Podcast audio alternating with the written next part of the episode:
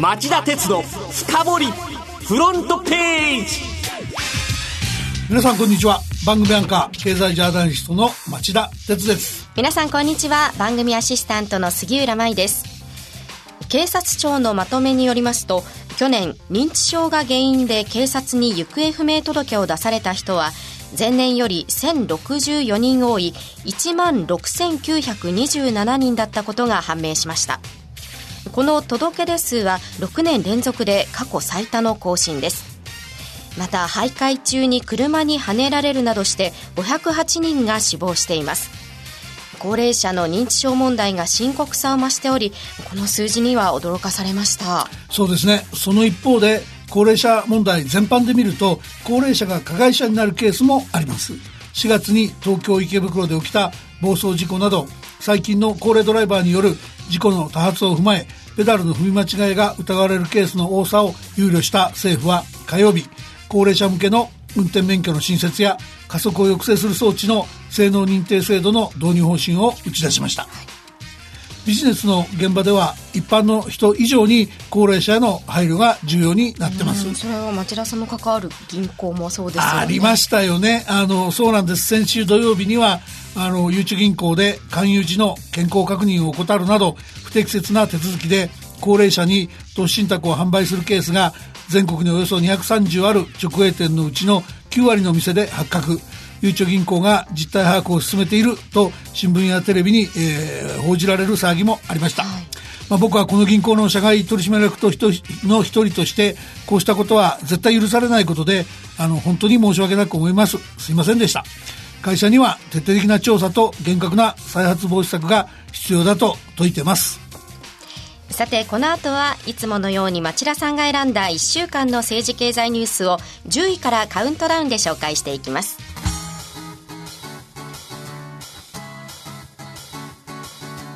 町田鉄の深掘りフロントページ。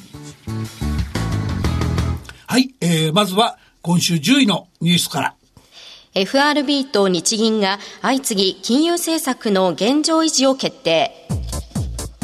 アメリカの FRB 連邦準備理事会が水曜の FOMC 連邦公開市場委員会で金融政策の現状維持を決め政策金利を据え置いたのに続き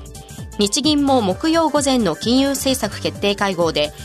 短期金利をマイナス0.1%長期金利を0%程度に誘導する金融緩和策の現状維持を賛成多数で決定しました。FRB は声明文に先行きの不確実性が増している。成長持続へ適切な行動をとると明記しており景気減速リスクが強まれば年内にも金融緩和に踏み切る可能性を強くにじませました。一方、日銀の黒田さんも変調の兆しがあれば躊躇なく行動すると強調しています。第9位のニュースはこれです。Google 親会社の株主総会、全米最多の株主提案を否決。株主総会シーズンが竹縄ですが、シリコンバレーでは水曜、巨大 IT 企業 GAFA の一角を占める Google の持ち株会社アルファベットが年次株主総会を開き株主議決権の格差是正や女性の待遇改善など13件の株主提案すべてを否決しました。えー、アルファベットは経営陣が議決権の過半数を握っており、株主提案をすべて否決するという議会、総会運営をしました。はい、ですが、GAFA のような IT 大手企業が市場支配力を持ち、強引に第4次産業革命を進めていると、社会に不満が高まっていることを改めて浮き彫りにする株主総会だったと言えそうです。日本では、えー、今年の株主総会のピークは来週の木曜日、3月期決算会社2330社の31%に当たる719社が開催を予定しています。では、8位のニュースは？ルノー、総会危険撤回へ。委員会人事が日産と歩み寄り。日産自動車は今朝未明、来週火曜日の定時株主総会で発足を決める新組織の人事案を公表しました。これにより、筆頭株主であるフランスのルノーは、日産が提案している総会議案について賛成に回ることになりそうです日産がルノーに内々に提示していた当初の人事案は、株主総会で日産の取締役に選ばれる予定のルノーのスナール会長とボロレ CEO、え、最高経営責任者のうち、スナール氏を指名委員会のメンバーにする一方で、ボロレ氏はどの委員会にも入れないというものでした。ですが、えー、これにルノーが、えー、反発したので、えー、方針を転換、ボロレ氏を監査委員会のメンバーにすることにしました。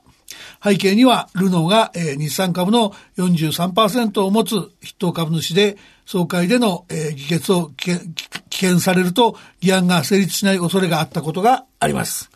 ただ、日産の西川社長兼 CEO が対立の最中に、新組織への移行について、ルノーの代表も加わり、取締役全員が賛同して決めたにもかかわらず、ルノーが人事案に反対したことを大変な驚きだ、などと批判したことは、えー、組織と人事はそもそも別物なんで、えー、理解に苦しまざる、苦しまざるを得ません。西川氏がゴーン時代から引き続き社長兼 CEO として居座る問題もあるし、どうも経営者の質として問題があるように見えてなりません。第7位のニュースはこれです。JDI 支援、対中連合が崩壊か。経営再建中の JDI ジャパンディスプレイは月曜、JDI への金融支援を予定していた対中3社連合のうち、台湾タッチパネル大手の TPK から交渉離脱の通知を受けたと発表しました。また、台湾金融の不法グループからも支援の可否について先週金曜の期限内に通知がなくこちらも離脱する可能性が高まっています背景にあるのは JDI のスマートフォン向けの液晶パネルの販売不振です。まあ、台湾勢2社と、えー、中国企業の主導権争いも囁かれています。対中3社の、えー、支援に加え、えー、筆頭株主のインクジェの追加支援、アメリカのアップル社への借入金の一部返済猶予などが債券支援策の柱だっただけに、その枠組みが、えー、壊れかけている格好です。今週火曜日に都内で開かれた JDI の定時株主総会では、先行きを不安視する多くの株主が経営陣を質問攻めにしたそうです。続いて6位のニュースは5月の貿易統計、輸出額が6ヶ月連続で前年同月を下回る。財務省が水曜に発表した5月の貿易統計によりますと、輸出額が前の年の同じ月に比べ7.8%の減少となりました。輸入も3ヶ月ぶりの減少に転じています。中国向けが9.7%減。EU 向けが7.1%減、中東向けが5.3%減と軒並み減少しました。それでは5位のニュースは中国のアメリカ国債保有が2ヶ月連続減少。アメリカの財務省が月曜に発表した4月の国際資本収支統計によりますと、中国のアメリカ国債保有額は1兆1130億ドル、およそ120兆円と2ヶ月連続で減りました。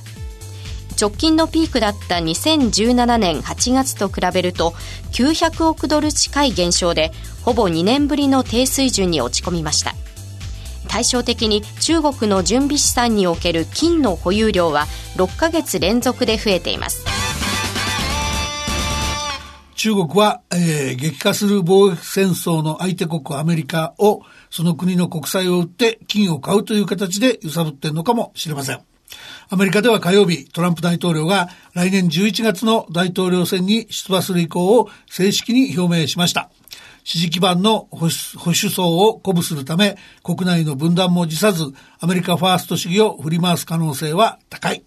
中国に限らず各国は様々な分野でトランプ対応に頭を悩ませることになりそうです。続いて第4位のニュースは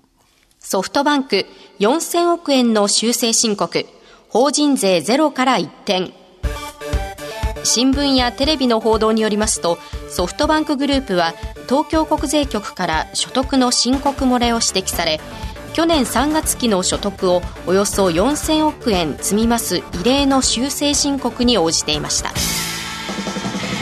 ソフトバンクグループは2018年3月期、2016年に買収したイギリスの半導体メーカー、アームホールディングス株の一部をソフトバンクビジョンファンドに現物出資した上で、アーム株の取得価格と時価評価額の差額分など2兆円超を税法上の欠損金として処理。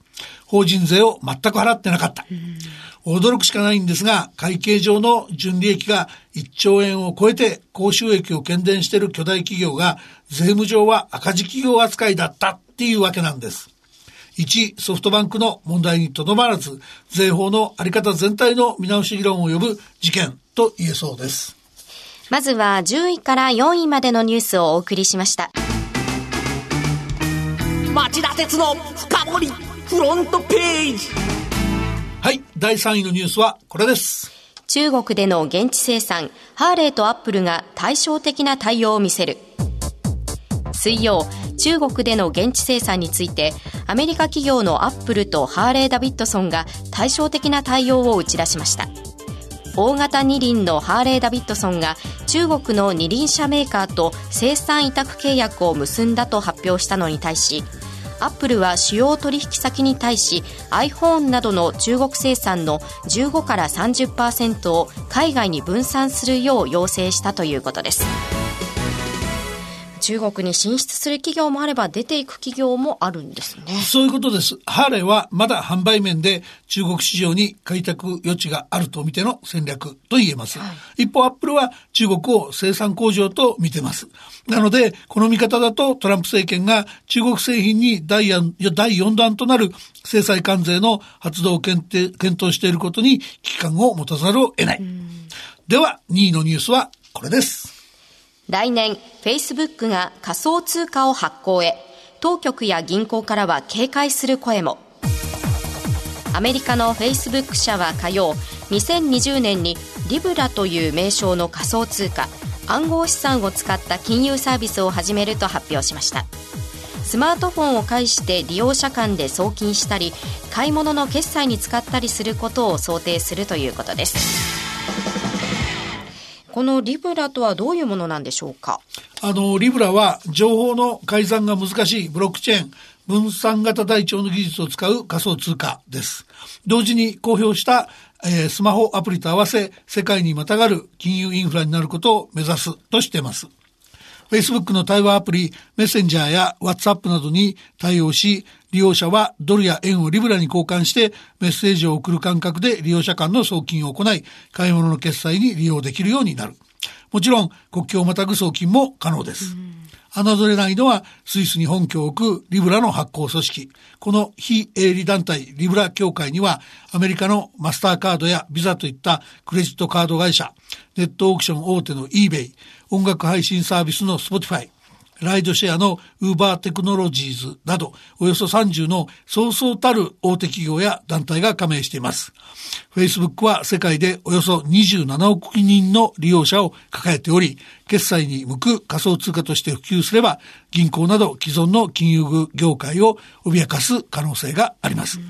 ただ仮想通貨と言いますと、投機に利用されて危険なイメージがありますが。そこがね、あの、代表的な仮想通貨ビットコインなんかと違って、えええー、価格が安定的な、比較的安定的なものになりそうなんですよ。というのは、ドルや円といった通貨建ての預金とか国債を裏付けにするからなんで、え、ビットコインのように簡単に発行量が増えるマイニング、あの、採掘の仕組みもないんです。まあ、とはいえ、警戒する向きはないんでしょうか？いや、それは大ありで、あの、各国の当局は早くも消費者の保護やマネーロンダリング、防止の名目で牽制を始めています。うん、アメリカ下院の金融委員会委員長は火曜日、開発停止を求めるとの声明を出し、議会や規制当局の精査が必要としましたし、イギリスの中央銀行であるイングランド銀行のカーニー総裁は高い基準の規制が必要だと言ってます。はい、で、リブラに加盟する企業や団体には銀行の名前がないのも懸念材料。規模が大きくなれば銀行が従来の収益源を失うことだけじゃなくて、中央銀行の通貨コントロールの仕組みに銀行が組み込まれてきたんですから、その銀行が揺らべば、揺らげば通貨の秩序そのものが揺さぶられかねないって懸念する声も上がってます。それでは第1位のニュースはこれです。企業が溜め込むから使うに転換か。昨年度の投資額が最高に。日本経済新聞社の集計によりますと日本の上場企業は2018年度に設備投資や M&A 合併買収におよそ52兆円と過去最高の資金を投じましたバブル経済の崩壊以来日本企業の財務戦略は資金を溜め込む一辺倒になりがちでしたがここへ来て使うへのシフトが起きつつあるものとして注目されそうです町田さん、このニュース、もう少し詳しく説明してください。はい。あの、集計の対象になったのは、金融業と日本郵政を除く、およそ3600の上場企業です。キャッシュフローや資産負債の動きを分析したとしています。で、工場や機械の取得売却、M&A などの動きを示す投資キャッシュフローの出額が51.6兆円と前年度に比べて3%増え、3年連続で最高になったと言います。投資キャッシュフローは5年前を2割強も上回る水準になってきました。溜め込む一方だった経営者のマインドに変化の兆しがあるんじゃないかという期待をこうしたことから集めてるわけですね。その投資キャッシュフローはどういった分野で伸びたんでしょうか？あの、ダメな方から言いますと、電気や自動車機械といった製造業では投資キャッシュフローが、の減少が目立ちました。で、一方で、医薬、化学、繊維、小売、建設、サービスなんかは過去最高となっています。特に医薬と化学は大型の海外 M&A がありました。武田薬品工業がアイルランドのシャイヤー。三菱ケミカルホールディングス傘下の太陽日産がアメリカのプラクスエアのヨーロッパ事業の一部を買収したことなどが、えー、数値を大きく押し上げたと見られます。この動き今後はどうなっていくんでしょうか？あの、いかに効率的に資金を使えるかっていうのは企業の将来の収益とか生き残り生き残りを左右する大きなポイントです。はい、で、日本経済新聞の調査では企業は今年度に設備投資をおよそ10%増やす計画だ言ってますから、かなりその、使って成長機会を求めるということは、あの、本格化していくんだろうと思います。えー、ただですね、あまり人件費に回るとか回ったっていう話がないのが気がかりですよね。その部分が評価できないと僕の目には映ります。だって、これじゃあ皆さんの給料も増えませんからね。そうですね。以上町田さんが選んだ10のニュースをカウントダウンで紹介してきましたさてこの後5時35分からの町田鉄の深掘りはどういった内容でしょうか、えー、どうなる令和42年の経済。日本経済研究センターが5年ぶりの長期予測を公表と題してお送りします。それではこの後再びお耳にかかりましょう。さよなら